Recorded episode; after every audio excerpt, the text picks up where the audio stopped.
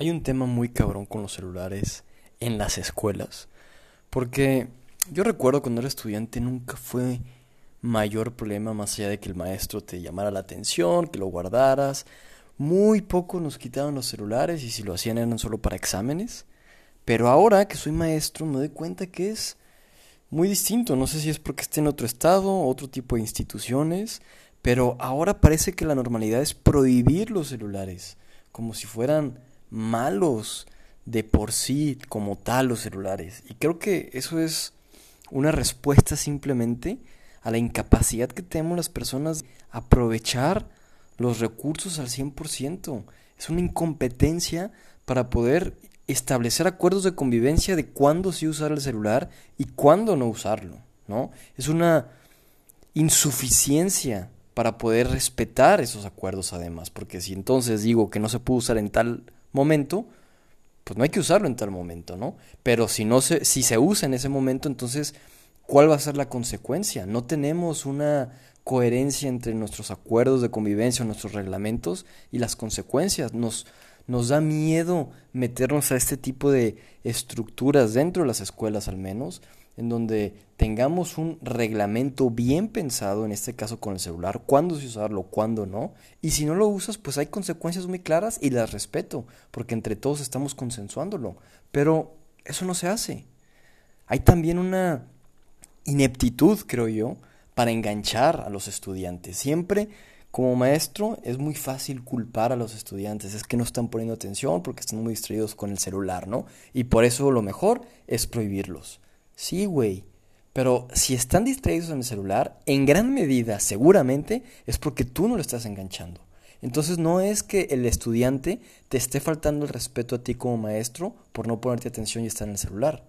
Al revés, güey.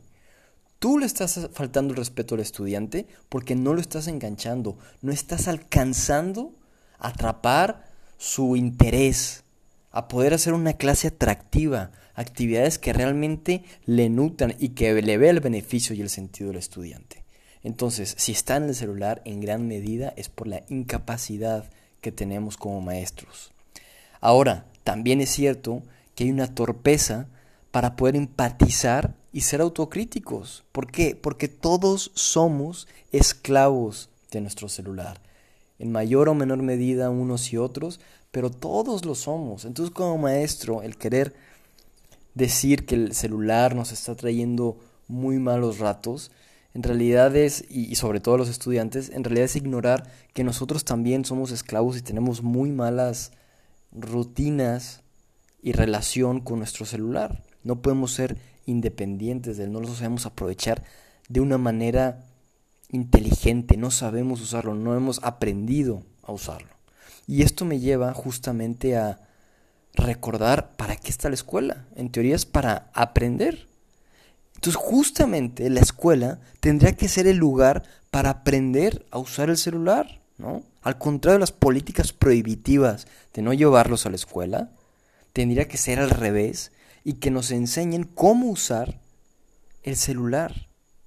En qué momento sí, qué herramientas tiene, cómo es que puede potenciar las habilidades que todos tenemos es darle la vuelta un poco a la moneda y no irnos con el discurso mm, sencillo de prohibirlo, porque es lo más sencillo. No, vamos a ensuciarnos un poquito, vamos a ver cómo podemos hacer para que sí se utilicen los celulares, para que haya internet decente en las escuelas, para que todos puedan usarlo desde sus celulares y para que sean con fines pedagógicos, con fines de desarrollo de creatividad, de descubrimiento del mundo, los dones de cada estudiante.